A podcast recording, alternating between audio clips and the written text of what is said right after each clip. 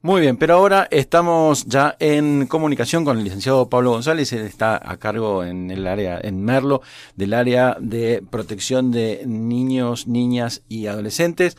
Buen día, Pablo. Pablo Cufré te saluda aquí desde Miravoz en la mañana de la FM Convivir y en la mañana de la FM Río Seco. Oh, buen día, Pablo. ¿Cómo están ustedes? Todo bien, gracias a Dios. Bueno, me alegro. Bueno, Pablo, eh, mira, queríamos conversar con vos, más salirnos un poco también de, la coyuntura en lo que tiene que ver con lo económico, el coronavirus, la política, y, hablar de algunos otros temas que son eh, este, algunos de los que vos tenés a cargo, eh, en la, justamente en esto, en la protección y acompañamiento a niños, niñas y adolescentes en nuestra, en nuestra zona. Bien, perfecto. No, me parece, Pablo, un tema, un tema re interesante. Eh, nuestra, nuestra oficina depende del Ministerio de Desarrollo Social de la provincia de San Luis. eh, las oficinas de protección de niñez y adolescencia en nuestra provincia están distribuidas de acuerdo a las circunscripciones judiciales, o sea que son tres. Yo estoy a cargo de lo que sería la tercera circunscripción. Bien. ¿sí? De Junín, San Martín y Chacabuco. Ajá, bien. O sea, es, bastante amplia el área.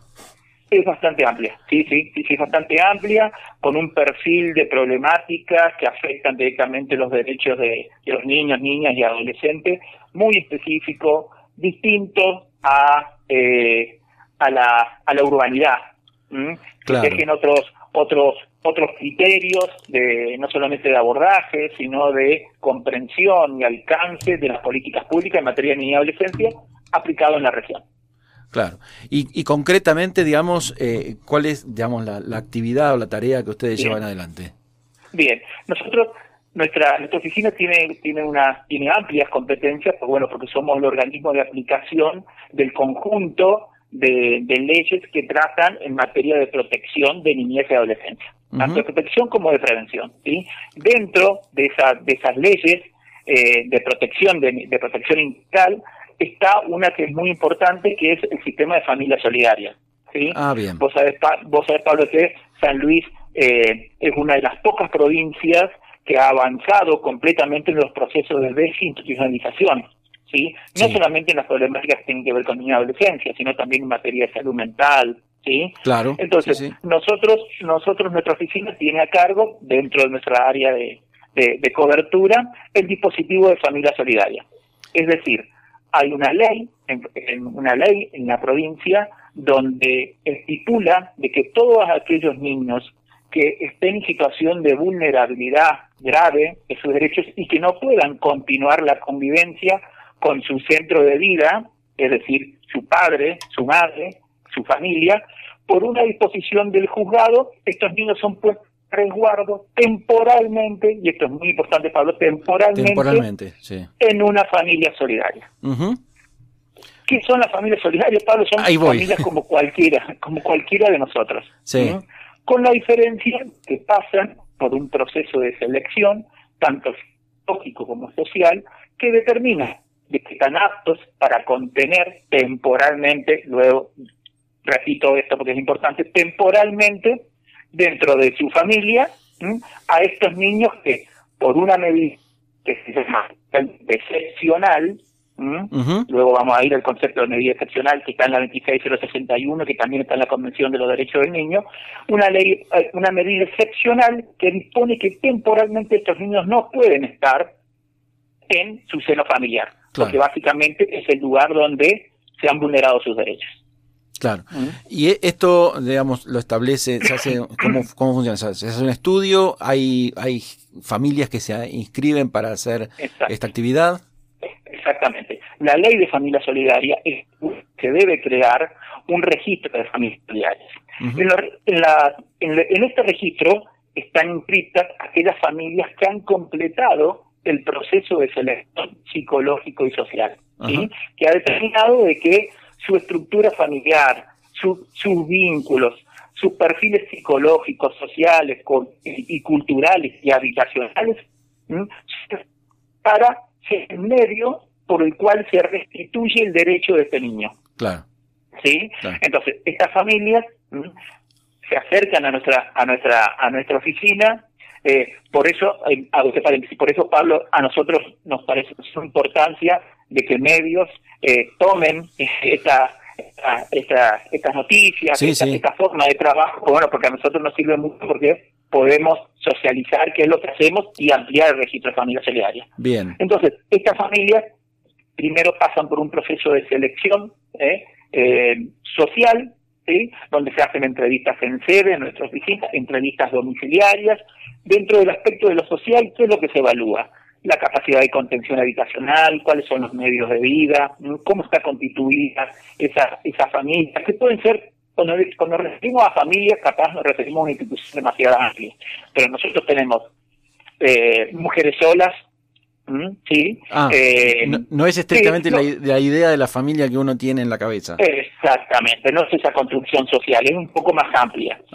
Y a la vez también más compleja, Pablo. No, no solamente más amplia, sino también más compleja. Entonces se estudia a ver cuál es la capacidad de resolución de ciertas de ciertos conflictos que tienen que tienen estos estos postulantes a este momento, cuál es su capacidad para complejizar sus redes sociales, participan de un club, participan de un culto religioso, eh, cuál es su historia de vida, cómo se han conformado como núcleo familiar, cómo es su red de defensa, cómo es su red su red institucional, ¿sí? cuál es su eh, su nivel de, de, de instrucción y nivel sociocultural, de manera de poder alcanzar a entender y comprender las problemáticas que atañen a estos niños, ¿sí? También deben, deben dar cuenta de cierta apertura ¿eh? cultural y psicológica para, por un lado, comprender, como te dije, las problemáticas de estos niños que, que van a ingresar a su familia y también dar lugar ¿eh? y soporte familiar a las instituciones de los equipos técnicos. Claro. ¿sí? Y de los todo ese proceso de, de, de, entrevistas sociales se pasa a las entrevistas psicológicas. Así también hay conjunto de, de, entrevistas en sede eh, y también y también eh, domiciliarias, donde bueno deben dar también desde el punto de vista psicológico capacidad de resolución, niveles de, de, de, tolerancia, sí, claro digamos, y otros aspectos que son baterías de test también se hacen para descartar cualquier tipo de, patología eh, del orden de lo psicológico, de lo psiquiátrico. ¿eh? Claro, porque esto, esto es, eh, o sea, tan, tan exhaustivo porque justamente van a, acoger a alguien que ya le está pasando mal. Entonces tiene, digamos, no, no, no, no, puede repetir esa historia porque es mucho más traumático. Exacto, exacto y también, y también es, eh, es complejo desde lo técnico. históricamente los que aquellos que tenemos muchos muchos años, no solamente de experiencia, en esos mismos años, eh, trabajar con familias, en su momento, allá cuando, por el 2009 que se sancionó la ley de familia solidaria y que se cerraron los institutos que habían en la provincia, fue todo un desafío desde lo técnico. Porque, a ver, nosotros los profesionales estábamos acostumbrados a intervenir técnicamente desde la, desde la perspectiva de derechos, pero aplicado en un ámbito, un ámbito institucional, donde solamente se tenía en cuenta uno, uno solo de los sujetos ¿eh? de intervención, un solo sujeto de intervención, que es el niño, era el niño que se había vulnerado sus derechos. Y desconocíamos el contexto institucional donde ese niño estaba en ese momento. Lo que voy a acordarte, Pablo, es que anterior a la ley de familia solidaria, esa medida, la medida excepcional, se le daba para que le haga cumplimiento en instituciones. Claro, claro. Sí, horrible. exactamente.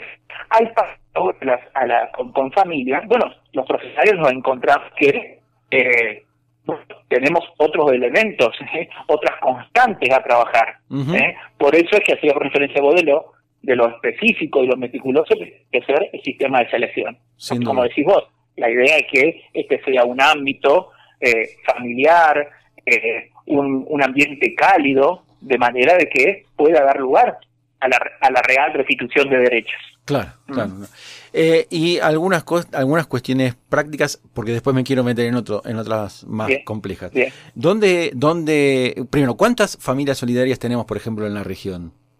Bien, por suerte no hay muchas familias solidarias. ¿Por qué? Porque, porque se ha hecho, como yo te digo, actualmente el, arco jurídico, ¿sí? O, mejor dicho, la identidad jurídica, de niñez y adolescencia, le da la facultad de determinar eh, esta medida excepcional a la figura del juez de familia. Es el juez. Nosotros no podemos ir eh, eh, de oficio y retirar a un, a un niño. Claro, claro. Si bien otras provincias tienen otros mecanismos, eh, San Luis también está avanzando ¿no? en poder llegar a complejizar más y modernizar un poco más esto, a ver, porque le estamos dando toda esta herramienta esta sola figura. Y en una figura ¿eh? donde, eh, bueno, muy buena relación con, con los dos jueces de, con los dos jueces de familia que tenemos, recordad, tenemos el juzgado de multifuero y el juzgado de competencia natural del juzgado de Concarán. Tenemos muy buena relación con ellos, ¿eh? Pero bueno, son, Pablo, son abogados que tienen que eh, determinar Una, una, cuestión, una cuestión tan gravosa como, esta, ¿no?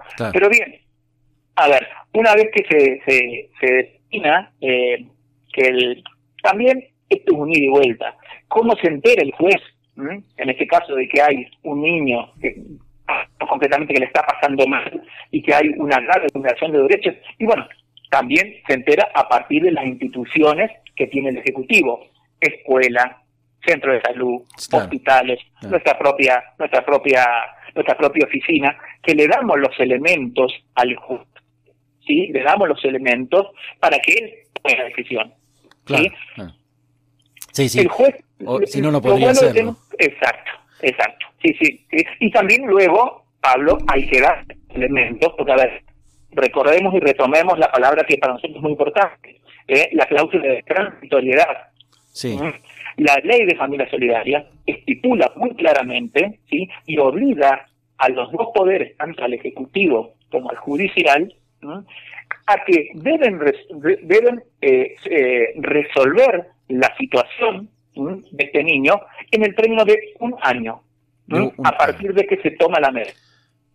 ¿Sí? En un año nosotros, nuestra oficina, debe darle los elementos al juez para que tome una resolución. ¿Cuál puede ser la resolución? Puede ser la restitución a su centro de vida, ¿sí? Padre, madre, la restitución, la restitución a un eh, miembro de la familia ampliada. Hemos tenido casos de hermanos mayores, una tía, una madrina, ¿sí? O si, si, si ninguna de estas posibilidades se puede, se puede dar y se pide, se pide la condición de optabilidad. Es decir, debe pasar un año para que el juez eh, puede a ver, a veces nos ha pasado que ha sido menos, pero bien, pero el juez y nosotros tenemos un año para resolver sobre la situación de base de este niño. Bien. Bien. Y ahí voy a, la otra pregunta un poco más, digamos, ya no, tan, no, tan, no tanto práctica, sino cómo se, cómo se trabaja y, qué pasa en esa familia solidaria que sabe que es transitorio, que es una situación excepcional, pero cómo, se, cómo el lazo afectivo se genera de todos modos y cómo se trabaja con eso. Bien, Pablo, pregunta del examen, la, la que hiciste vos. la pregunta es la pregunta del examen.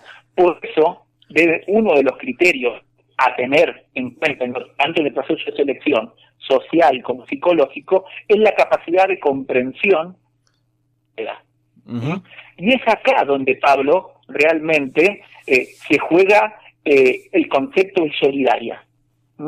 En otras provincias ¿sí? hay otros sistemas que son muy parecidos. Las conocemos las familias de acogida, las familias transitorias, las familias sustitutas, eh, que se llaman, ¿Y por qué aquí se decidió, y por qué yo tuve el privilegio de poder trabajar en, el primer diseño de esta, de esta ley familia solidaria? Porque se inició el concepto de familia solidaria, porque a veces me parece que era el más el más afinado. ¿Por qué? Porque no eran familias transitorias. No sabíamos cuánto tiempo podía estar ese niño ahí. No eran familias eh, no eran familias sustitutas, porque no sustituían ningún vínculo. Claro. ¿sí? Eh, se constituían desde otro lugar. ¿Sí? Entonces nos parecía que justamente aquí donde juega el concepto de solidaridad, la capacidad humana, intrínseca a, los seres humanos, de poder dar amor, sanar, eh, poder contención, pero sabiendo de que este niño le asiste el derecho, el derecho por un lado, de restituirse vincularmente con su familia de origen, si esto no es posible, estructura familiar que no sea temporal, sino que sea permanente, como son las familias adoptivas. Claro. ¿Mm? Pero bueno, esto, esto es un, esta es la pregunta que comúnmente se hace y es donde eh, los equipos técnicos más profundamente trabajan en la capacidad, esto que vos decías Pablo, de poder brindar de amor, sanar, cuidar, contener, brillar, pero sabiendo de que va a estar transitoriamente claro, en esa familia. Pero bueno, porque la pregunta que vos hiciste, Pablo, es una pregunta que se suele hacer. Por suerte, hace unos años atrás, se introdujo una modificación a la ley de familia original. Ah, una, una, modificación que daba respuesta a esa inquietud que vos, que vos dijiste. Puede existir, con esta modificación, posibilidad de que, este vínculo que se ha creado entre la familia solidaria y este niño sea tan fuerte, ¿sí? Y que estén cumplidos todos los plazos administrativos y judiciales pasado este año, que también se ve la constante de que no hay em, red familiar que pueda contener a este niño, ni primaria ni extensa, y que haya voluntad de las partes para que puedan ser constituirse como una familia adoptiva. Claro, claro. ¿Qué es lo que hacemos nosotros si hay voluntad tanto del niño como de la familia? Nosotros no, no nos convertimos en una ventana eh, para entrar eh, a, la familia adoptiva. No, lo que nosotros decimos, señor juez, mire, acá hay vínculo, hay fortaleza en este vínculo, hay voluntad para continuar en esta convivencia, nosotros le solicitamos que considere la posibilidad de constituir a esta familia solidaria como familia adoptiva. Claro. No es común que pase, Pablo. No, es, común. que pase. No es común que pase, porque básicamente la familia solidaria, si se cumplió el proceso de decisión, tiene muy claro esto eh, de, la transitoriedad. Claro. Y por suerte, muchos de los la, de las cuestiones estas se están resolviendo desde los técnicos y desde los jurídicos. Bien. ¿Sí? Entonces, pero lo, lo, lo que quiero dejar en claro es que existe esta posibilidad. Deben darse varias constantes. Distintas circunstancias, claro. Exactamente. Bien. ¿Y eh, dónde, digamos, a dónde están físicamente o cómo se puede acceder a la oficina? Bien. nosotros estamos en el, en el viejo hospital, ¿sí? al ladito del laboratorio, ahí dice un cartel, un cartel grande, oficina de protección de, derechos niñas, niñas, adolescentes. Nosotros estamos de las 8 de la mañana hasta las 14 horas, ¿sí? Estamos ahí, pueden acercarse, eh, ahí recibir Mariela, Carolina o Marilén o yo, los que estamos, los que estamos ahí, se hace una primera, una entrevista, ¿sí? Y luego se pauta, ¿eh? se pautan eh, las próximas entrevistas en el caso que quieran ser postulantes de familia solidaria. Bien. ¿Y, ¿Y, alguien puede, por ejemplo, yo conozco un caso de una familia, o sea, ¿a dónde debería, que, que el, niño o la niña está con problemas, debo dirigirme a, primero al juzgado o primero ustedes o cómo sería? Bien. A ver, la, la, la 26061, que es la ley, la ley eh, de protección integral de derechos niñas, niñas y adolescentes, le da amplia competencia a todos los sectores no solo a los diferentes poderes ejecutivos, sino también a la organización civil y a la comunidad. Si nosotros estamos a una posible vulneración de derechos ¿eh? de un niño, con lo cual este niño no puede ser representado, no, no puede, no puede elegirse él mismo como defensor o reclamar por sus derechos para ser por los adultos, todos tenemos la obligación de poner en conocimiento.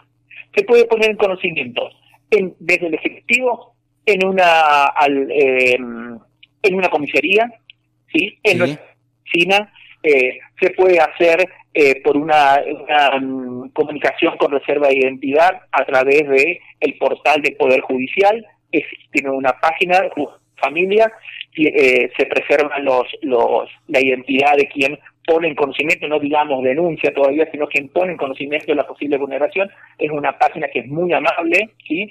Pueden venir a nuestra, a nuestra oficina, cualquier institución pública tiene la obligación de recibir esta, esta, esta, mm, esta denuncia o esta, esta, comunicación de una persona común.